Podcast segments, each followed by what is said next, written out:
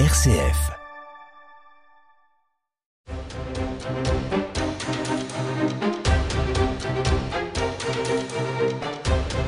Bonsoir à tous, bienvenue dans votre émission angevine d'opinion et de débat. Gabriel Attal sera-t-il le Premier ministre de l'Éducation nationale à réussir une réforme positive et significative pour éviter que le bateau, le mammouth, comme aurait dit l'autre, ne sombre au plus bas de l'échelle du classement PISA. La France a en effet une nouvelle fois reculé et loin dans ce classement qui évalue le niveau des élèves des pays de l'OCDE. En sciences, en mathématiques, en compréhension de l'écrit, les jeunes Français pointent jusqu'à la 28e place du classement. Une honte. Et Gabriel Attal entend faire remonter la France dans ce classement avec un train de mesures inédit. Communication politique ou vrai plan pour faire progresser les élèves, on va en débattre. Et puis, on va essayer de prendre un peu de hauteur sur la chronique quotidienne des meurtres, assassinats, rixes, agressions violentes, règlements de compte, balles perdues. Sommes-nous en train de vivre un durcissement sans précédent de la violence? Est-ce le prisme des médias qui en sont si friands, qui amplifie cette perception? Et si nous vivons un ensauvagement dans notre pays, comment l'expliquer? Pourquoi notre nation semble se déliter, s'éclater en communautés, en groupes, en partis qui s'opposent plus en plus violemment Pourquoi nos profs, nos élus ou nos policiers n'arrivent plus à imposer naturellement leur autorité? On va essayer de décrypter cela dans des hauts et des bas. On prend de la hauteur et on débat dans Déo et débat avec Raphaël Delacroix. Et pour débattre ce soir, je suis entouré de François de Montfort, consultant en développement urbain. Bonsoir. Bonsoir. Merci beaucoup d'être avec nous. Et Théophane Leroux, journaliste, écrivain, ouvrier viticole. Bonsoir. Bonsoir. Merci à tous les deux euh, d'être là. Alors, euh, un sondage Odoxa Backbone révèle que 70% des Français pensent que les mesures du ministre de l'Éducation nationale seront efficaces pour relever le niveau des élèves. Ça, ça change un petit peu de, de Papendiaï. Hein. Euh, alors, euh, vous les connaissez sans doute, je vous les rappelle brièvement pour quelques-unes. Suppression du, gonflage de notes, hein, qu'on appelle le, correctif académique en, termes techniques, qui permettait de, finalement d'avoir plus d'élèves qui avaient, le bac, épreuve de maths en première désormais, des groupes de niveau, redonner aux professeurs le pouvoir euh, d'exiger un redoublement, imposer la, méthode Singapour en mathématiques en primaire, expérimentation de l'uniforme à l'école, bref, il y en a d'autres. Le train de mesure, il est important, il est conséquent. Alors avant d'en de, parler, François de Montfort, euh, finalement, comment ça se fait qu'on en est arrivé là? Aujourd'hui, alors on peut, on peut dire hein, que le classement PISA, n'est pas parfait, euh, euh, il a certainement ses, limites. Il n'empêche qu'on fait tout ce, constat un peu de, l'effondrement du niveau des élèves en général. Mais comment ça se fait? D'où ça vient? C'est vrai que c'est un constat que ben, lorsqu'on parle avec les gens, que ce soit en école primaire, que ce soit au bac, que ce soit en prépa scientifique, que ce soit à l'X même, donc on, on, se rend compte qu'il y a une baisse de niveau. Donc même dans des endroits où normalement non, c'est d'avoir dans les zones d'excellence, les endroits d'excellence, d'excellence qui est en mathématiques et en physique. Bon, donc alors les causes évidemment, ça serait un peu prétentieux de mais intuitivement, comme j'ai du recul à cause de mon âge, il y a il y a quand même eu... J'ai vécu une époque où on faisait ses devoirs avant d'aller jouer, où on n'avait pas d'autre distraction que de, que de faire d'abord ses devoirs sans musique, sans rien, avec le manuel, et les parents venaient accompagner, éventuellement, si on n'avait pas bien compris quelque chose, pour pouvoir aider. Donc, euh, la, concentration sur un sujet de mathématiques était quelque chose où on pouvait passer 5-10 minutes... Euh, et il fallait que l'on trouve, qu'on ait un peu de créativité, qu'on qu essaie de, trouver un moyen avec ses propres moyens, sans chercher sur Google, sans rien du tout, sans poste de radio derrière, pour pouvoir trouver quelque chose. Et cette concentration, euh, qui, je trouve, ça s'est beaucoup perdu, bien sûr, à cause du smartphone qui donne des possibilités énormes, et bien sûr d'aller voir à droite à gauche. Je me rappelle aussi que mon père en particulier pouvait m'aider avec une pédagogie qui complétait celle de mes professeurs qui étaient un peu trop brillantes par rapport à moi qui n'étais pas bon en mathématiques, je me rappelle ça. Et ce qui est assez paradoxal, c'est que je suis venu très bon en mathématiques et tous les concours, je les ai réussi grâce aux maths. Donc ça, c'est intéressant de voir qu'il y a quand même des professeurs qui éveillent ça. On saura tout sur la vie de On François. saura tout sur la vie de François. Mais ce que je veux dire à travers ma vie, c'est pas tellement ma vie qui embête les gens, c'est la concentration, je mmh. pense, qu'on avait avant, parce qu'il n'y avait pas d'autres distractions.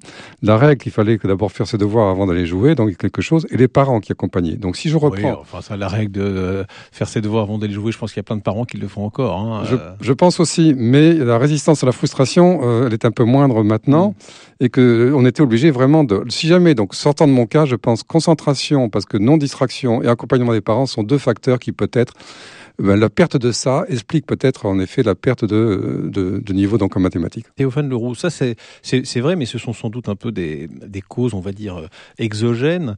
Euh, finalement, est-ce qu'il n'y a pas euh, dans, dans, la, dans le métier euh, finalement de l'éducation nationale eu des, des failles importantes alors, euh, je suis pas un spécialiste de l'éducation nationale, mais euh, moi, je, je voudrais peut-être juste commencer euh, par une petite note d'humour, mais la baisse du niveau scolaire m'a jamais vraiment inquiété dans le sens où je suis moi-même un ancien cancre, et peut-être la preuve qu'on peut être mauvais à l'école et arriver à peu près à quelque part. Et, mais évidemment, blague à part, je rejoins certains constats qui ont été faits par François. moi, il y y a, quelque chose qui m'a frappé en réfléchissant sur ce sujet. Il y, y a, question aussi du, du, du sens de l'effort, du travail sur le long terme, etc. Mais ça ne répond pas à votre question.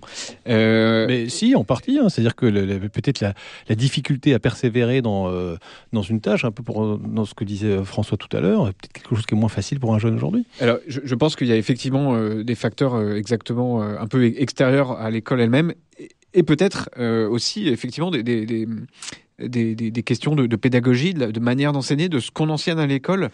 Euh, moi, il y a quelque chose qui m'a toujours frappé, par exemple, que quand j'étais au collège, on avait des cours euh, euh dans l'éducation civique, on avait beaucoup de choses sur comment trier ses déchets, etc., ce qui sont des choses très intéressantes en soi. il n'empêche que j'ai toujours été très mauvais en orthographe. Peut-être que ça aurait été plus utile de me donner des cours d'orthographe en plus.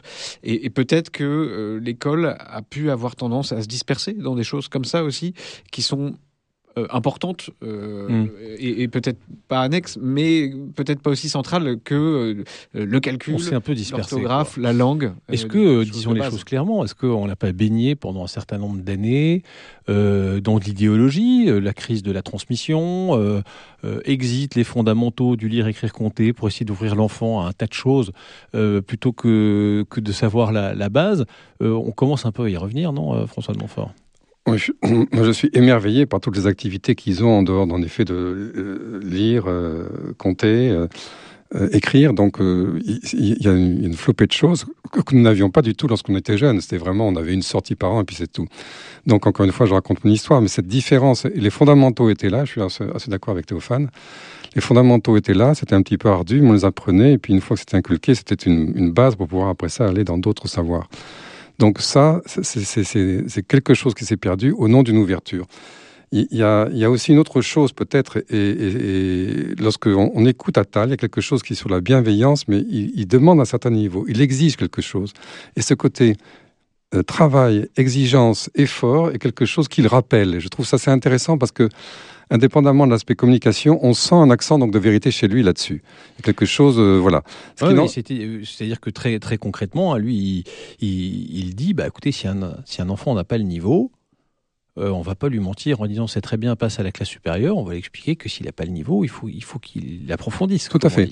Donc on, on, sent qu'il y a un durcissement un petit peu de, de, de l'exigence, un, un, examen supplémentaire avant, de, avant, de, avant le, le, le bac. Euh, il faut avoir vraiment son brevet pour pouvoir passer en, au lycée. Donc maintenant, ça, on rigole un peu moins. Quoi. On, on rigole un petit peu moins. Ce qui n'empêche pas euh, des, des pédagogies différenciées, je trouve, parce qu'il y en a qui sont visuels, il y en a qui sont auditifs. Et en mathématiques, c'est quelque chose qui compte énormément.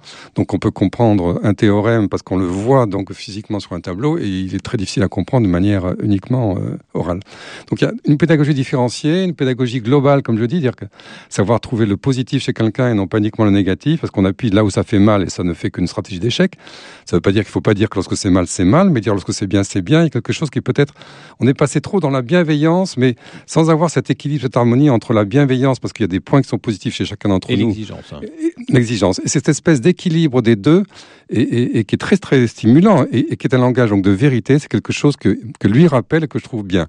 Et ça, plus la pédagogie différenciée, je trouve que c'est des éléments qui peuvent stimuler vraiment les, les gens parce qu'on leur parle vrai et on parle adapté à chacun.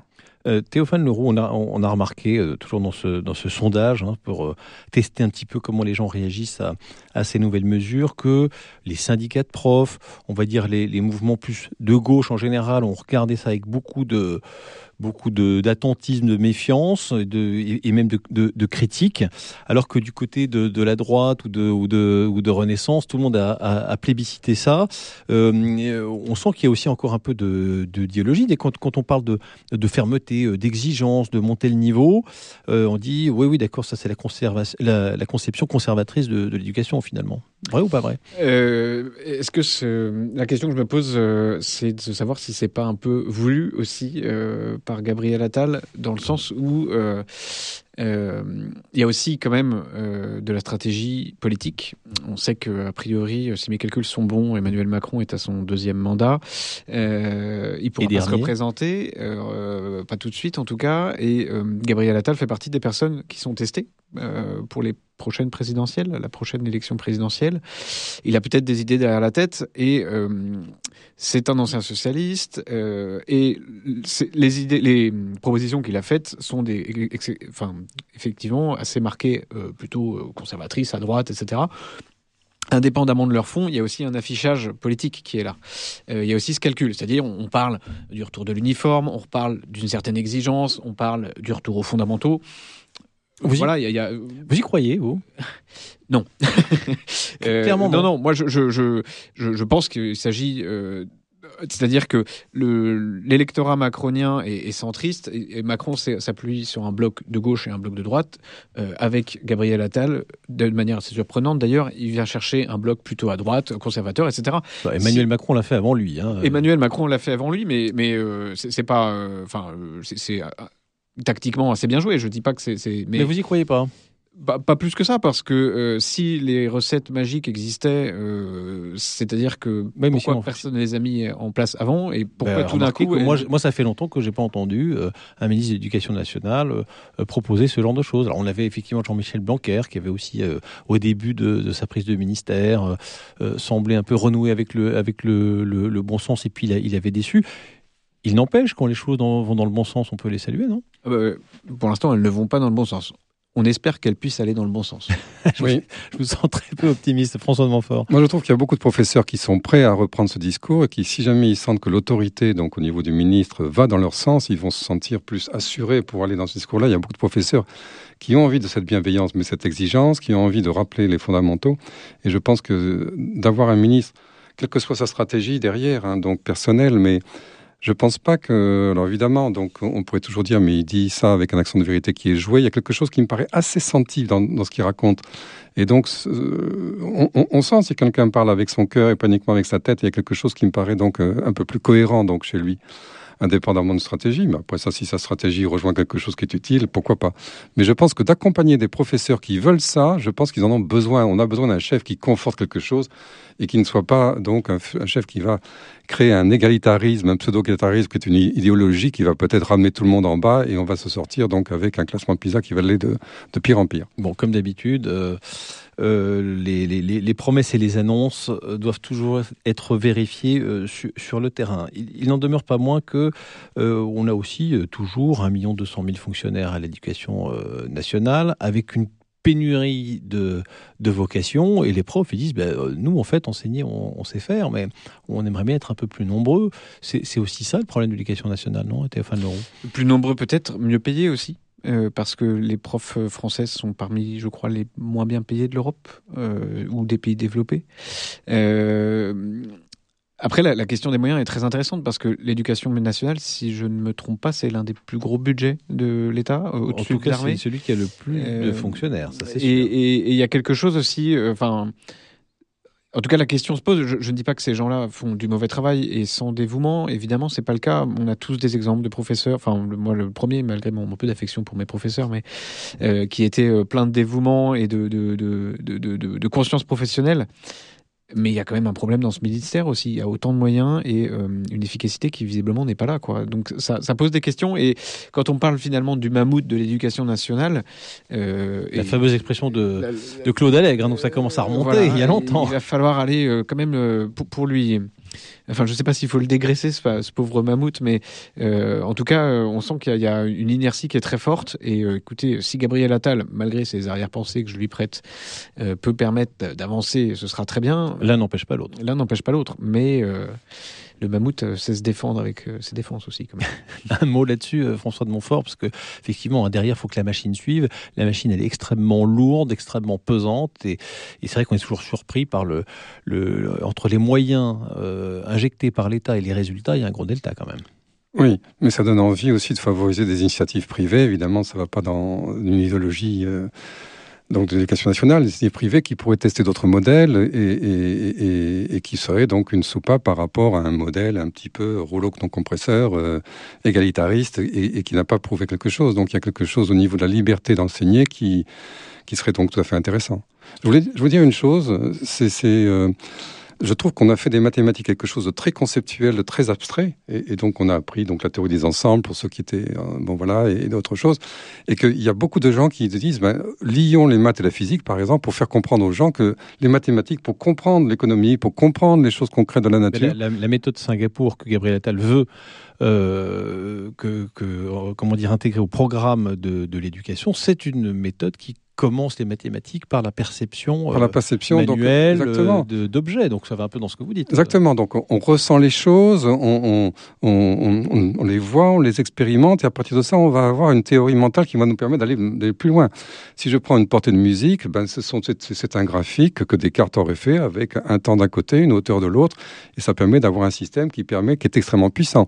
Si on prend l'économie, si on prend l'environnement, il y a des tas de grandeurs qu'il faut manipuler pour pouvoir comprendre ce qui se passe. Et donc cette, cette réalité objective qu'on peut comprendre grâce aux mathématiques, c'est que c'est un outil formidable et qui permet de comprendre le monde. Et si jamais il y avait ce lien mathématiques-physique, mathématiques-économie, il y aurait quelque chose de peut-être un peu plus facile à, ben voilà, comprendre. Une, idée que Gabriel Nathan n'a pas encore eue. Tiens, vous pourrez lui, vous pourrez lui suggérer. On va changer euh, de sujet. Insécurité, violence, pourquoi dans de haine? On y vient dans un instant. Le débat sur RCF Anjou, c'est avec Raphaël Delacroix dans Déo et Débat. Et toujours en compagnie de François de Montfort, consultant en développement urbain, et Théophane Leroux, journaliste, écrivain, dont on a appris que c'était un cancre nul en orthographe. Ça l'a pas empêché d'écrire euh, trois livres, donc comme quoi il faut jamais désespérer.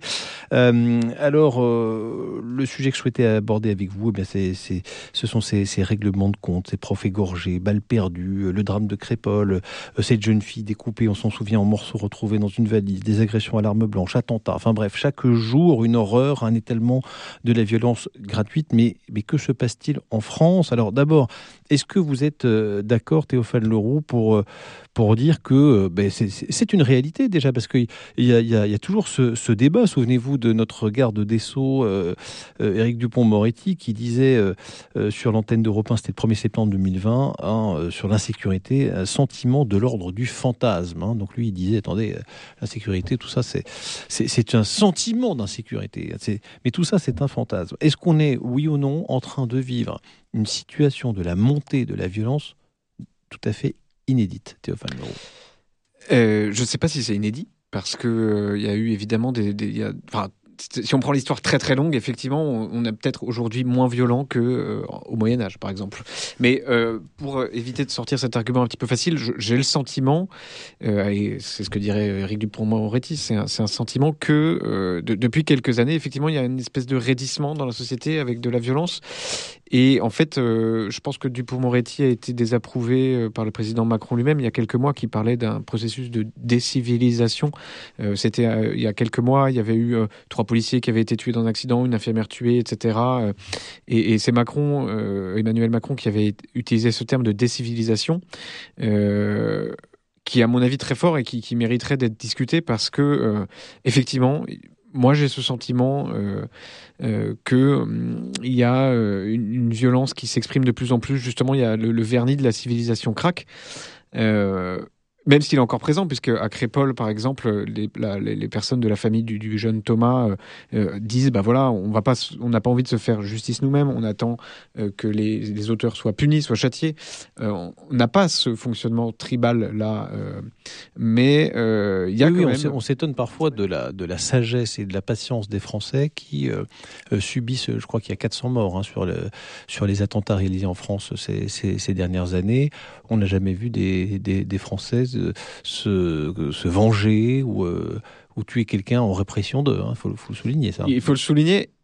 Et en même temps, euh, il faut espérer que ça tienne, parce que euh, malheureusement, dans, dans, ces situations-là, on sait qu'une petites choses peuvent faire dégénérer. D'ailleurs, il y a, il y a tout un courant euh, euh, qui, je, dont, dont le, le, nom exact m'échappe, mais qui, qui, qui, souhaite justement précipiter une confrontation entre les Français et euh, d'autres personnes pour avoir un, un qu'on en finisse, qu'on en finisse, qu'il y ait une vraie guerre civile mm. tant, tant qu'on est encore prêt, ce qui évidemment est, est, pas très sain, je pense.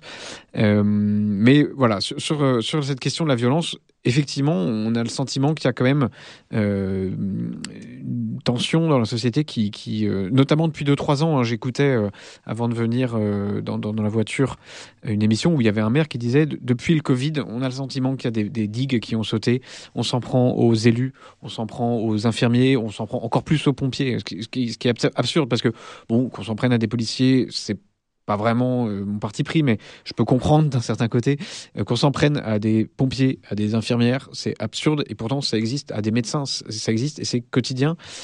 Donc ça veut bien dire qu'il y a un, problème de, ouais, euh, très important de, la violence. François de Montfort, là aussi, vous pensez quoi? Est-ce que les médias surexploitent ce genre de situation? Très franchement, faut être aveugle pour nier ce qui se passe dans notre pays aujourd'hui? Euh, je pense que les médias surexploitent. Pour répondre juste à la première question, euh, il y a une surmédiatisation parce que ça, nourrit une, certaine fascination pour le malheur et quelque chose qui quand même est au niveau donc de des instincts humains et les médias en profitent et ça permet bon. Mais je trouve que la violence, et René Girard, qui est spécialiste de ça, disait que la violence euh, a toujours été là et qu'on n'a pas progressé donc d'un iota depuis que l'homme est l'homme. Donc il y a quelque chose, je pense que la violence a toujours été là. Moi, j'ai pas connu la deuxième guerre mondiale, mais mes parents la connaissaient. J'ai connu la guerre d'Algérie, j'ai connu la guerre du Vietnam. Je dirais que je les ai connus en tant que témoin, mm. et donc était quand même pas rien du tout. Donc il y a quelque chose, si vous voulez. Là, là, le, le, la chose étonnante, c'est le côté un peu, un peu gratuit, le côté euh, on tue quelqu'un pour rien. Euh, parce que il euh, y a quelqu'un qui vous a fait une queue de poisson, vous descendez de, de, de, votre voiture avec un couteau. Enfin, vous voyez, quelqu'un vous marche sur le pied dans le métro. Oui, tout à fait. Alors c'est ça que je voulais dire, c'est qu'en effet, il y a une violence plus banale, plus quotidienne, plus de proximité que l'on peut sentir même en tant que simple citoyen. Moi, je suis à vélo, je suis à pied, je, je sens cette espèce de violence, donc quelque chose qui peut être extrêmement euh, soudain toutes ces incivilités qui finalement créent donc une espèce d'ambiance qui n'est pas une ambiance, je dirais, paisible qu'on peut avoir entre les gens. Bon voilà, et qui est assez particulier. J'ai vécu dans d'autres villes, à Montréal en particulier. En un an à Montréal, il y a, il y a autant de violence qu'à Paris, donc en un jour, au point de vue euh, senti. Hein, donc, enfin donc, à l'époque. Donc voilà. Donc il y, y a quelque chose. Donc alors. Je pense qu'il y a, on pourrait avoir les causes, l'ensemble des causes. Je pense qu'il y en a tout un, ensemble. Et, oui, oui, mais c'est intéressant de s'y arrêter parce que très souvent on raconte toujours ce qui se passe, on ne sait jamais de comprendre pourquoi. Alors, si, si alors, on le savait, c'est formidable. Moi, mais... je, moi, je sais, par exemple, une des causes que j'étudie beaucoup, donc domaine de la santé mentale, c'est que les gens ne se rencontrent plus. Je pense que se rencontrer avec quelqu'un, même si on n'est pas d'accord, mais se frotter, je dirais quelque chose de manière sensible, plutôt que d'être dans des écrans, dans de la télé-réalité, dans le virtuel, quelque chose qui permet de, de, de pouvoir se rencontrer, d'oser la rencontre, d'avoir une qualité de la relation, même si on n'est pas d'accord, qui est perdu.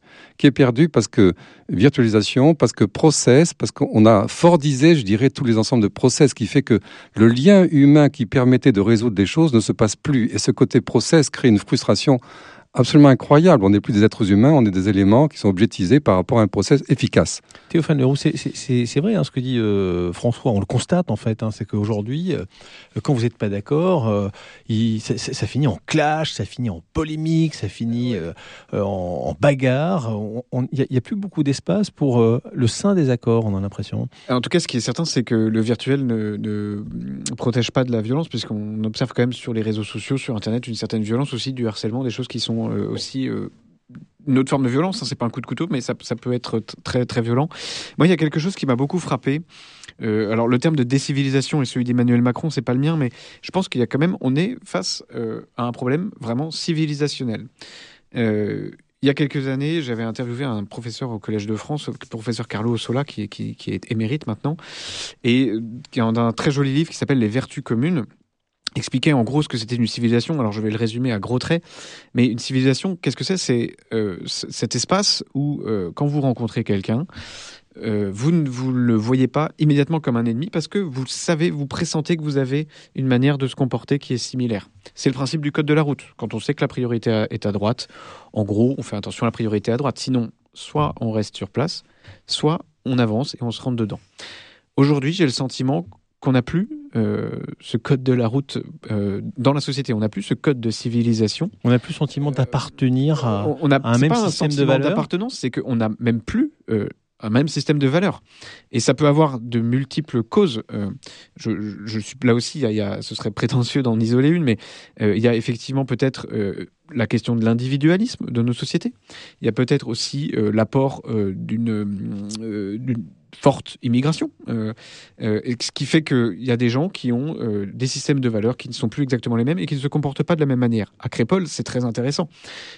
Les, personnes qui sont venues de la ville de Romans-sur-Isère à Crépole étaient armés. Ils sont venus à une soirée armée avec des couteaux et pas des couteaux de cuisine, des couteaux de chasse. Je suis chasseur, un couteau de chasse, c'est gros, ça pique, ça coupe, c'est fait pour tuer.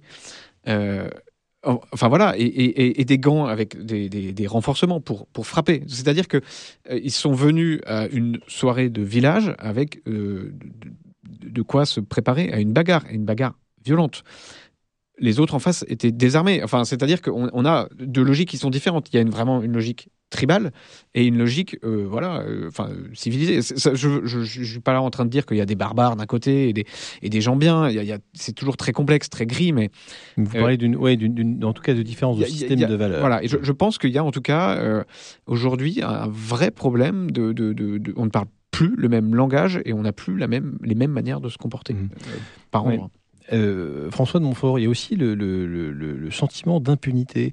Euh, il y a un article de Laurent Berton hein, qui est souvent sur ces questions-là assez, euh, assez cash. Il pose cette question pourquoi un déjà connu qui refuse d'obtempérer, traînant un policier, le blessant gravement et le laissant pour mort, perte de connaissance, séquelles, 30 jours d'ITT, n'écope-t-il que de 35 heures de travaux d'intérêt général? Pourquoi continue-t-on à donner une énième chance de nous massacrer à ces princes de l'impunité, capables de cumuler jusqu'à 100 mentions à leur casier? Pourquoi un magistrat offrant sa fille de 12 ans au viol d'inconnus prend-il du sursis? Pourquoi le récidiviste reconnaissant l'agression sexuelle de deux nonagénaires dépendantes sur leur lit d'hôpital, elles sont mortes peu de temps après, est-il remis en liberté en attendant son procès? Bref, euh, finalement, euh, aujourd'hui, on, a l'impression, si je lis ça, que euh, on risque plus grand-chose quand on fait des crimes graves, en tout cas certains. Évidemment, là, je suis un peu atterré par tout ce que tu me dis, même si jamais je lis la presse. Mais je, pense qu'il y a quelque chose qui plonge profond aussi dans l'autorité. Il y a quelque chose au niveau de l'autorité, de ce qui est bien, de ce qui est mal. Il y a quelque chose qui n'est plus rappelé, qui n'est plus dit. Euh, Théophane parlait des règles du jeu. Les dix commandements étaient des commandements qui disaient le bien et le mal, qui étaient des règles de vie ensemble, indépendamment de l'aspect, je dirais, euh, catholique. Il y, a, il y, a, quelque chose qu'on peut lire. oui, mais est-ce que justement dans donc, le, dans, dans le, le, le côté judéo-chrétien, c'est le côté judéo-chrétien, c'est-à-dire que dans une société qui n'est plus christianisée où euh, hum. D'autres religions peuvent venir, hum. ça peut poser quand même un problème. Poser un problème, ça veut dire qu'on n'a plus ces dix commandements entre guillemets, quels qu'ils soient. Hein, c'est pas du tout. On n'a plus ce récit fondateur, ce récit collectif qui fait que nous avons un territoire, nous avons un pays, nous avons quelque chose que nous aimons vivre ensemble il y a cette histoire-là, il y a cette histoire d'autorité aussi, donc quelque chose au niveau de l'autorité où on a appris au niveau de ses parents, au Et niveau, pourquoi on au niveau des maîtres. On n'apprend plus? Non, parce qu'il y a peut-être un excès d'autorité à un moment donné. Alors évidemment, moi qui suis plutôt génération 68, je comprends bien qu'on a essayé de tout foutre en l'air parce que c'était quand même très agréable d'être plutôt du côté de Rolling Stone, d'être plutôt que du côté de Pétain. Donc voilà, donc il y a quelque chose, mais il y a eu une perte, on a perdu quelque chose et on n'a pas su reconstituer un juste équilibre. Quelque chose au niveau de l'autorité, parents, professeurs, donc enseignants et qui s'est un peu perdu. Et là, on le paye quand même un petit peu cher maintenant, et puis un manque de moyens qui fait qu'on n'arrive plus finalement à assurer le minimum de missions, et tout ça s'en va donc un petit peu à volo. En 15 secondes, Théophane Leroux, restaurer l'autorité. On voit bien qu'il y a une crise de l'autorité dans notre pays. François l'a bien, l'a bien rappelé. On fait comment? Et parce il y a une l'école, l'école, euh, la c'est compliqué en 15 secondes de, de re, re, recréer une civilisation. Euh, il faut refaire une civilisation. Eh ben voilà, hein, on va essayer d'y travailler, mais c'est sûr hein, que la perte des repères judéo-chrétiens, euh, ça peut être euh, effectivement quelque chose. Merci beaucoup Théophane euh, Leroux, journaliste, d'avoir participé à ce débat. Merci beaucoup euh, François de Montfort. Et puis on se retrouve bien sûr la semaine prochaine pour un autre débat.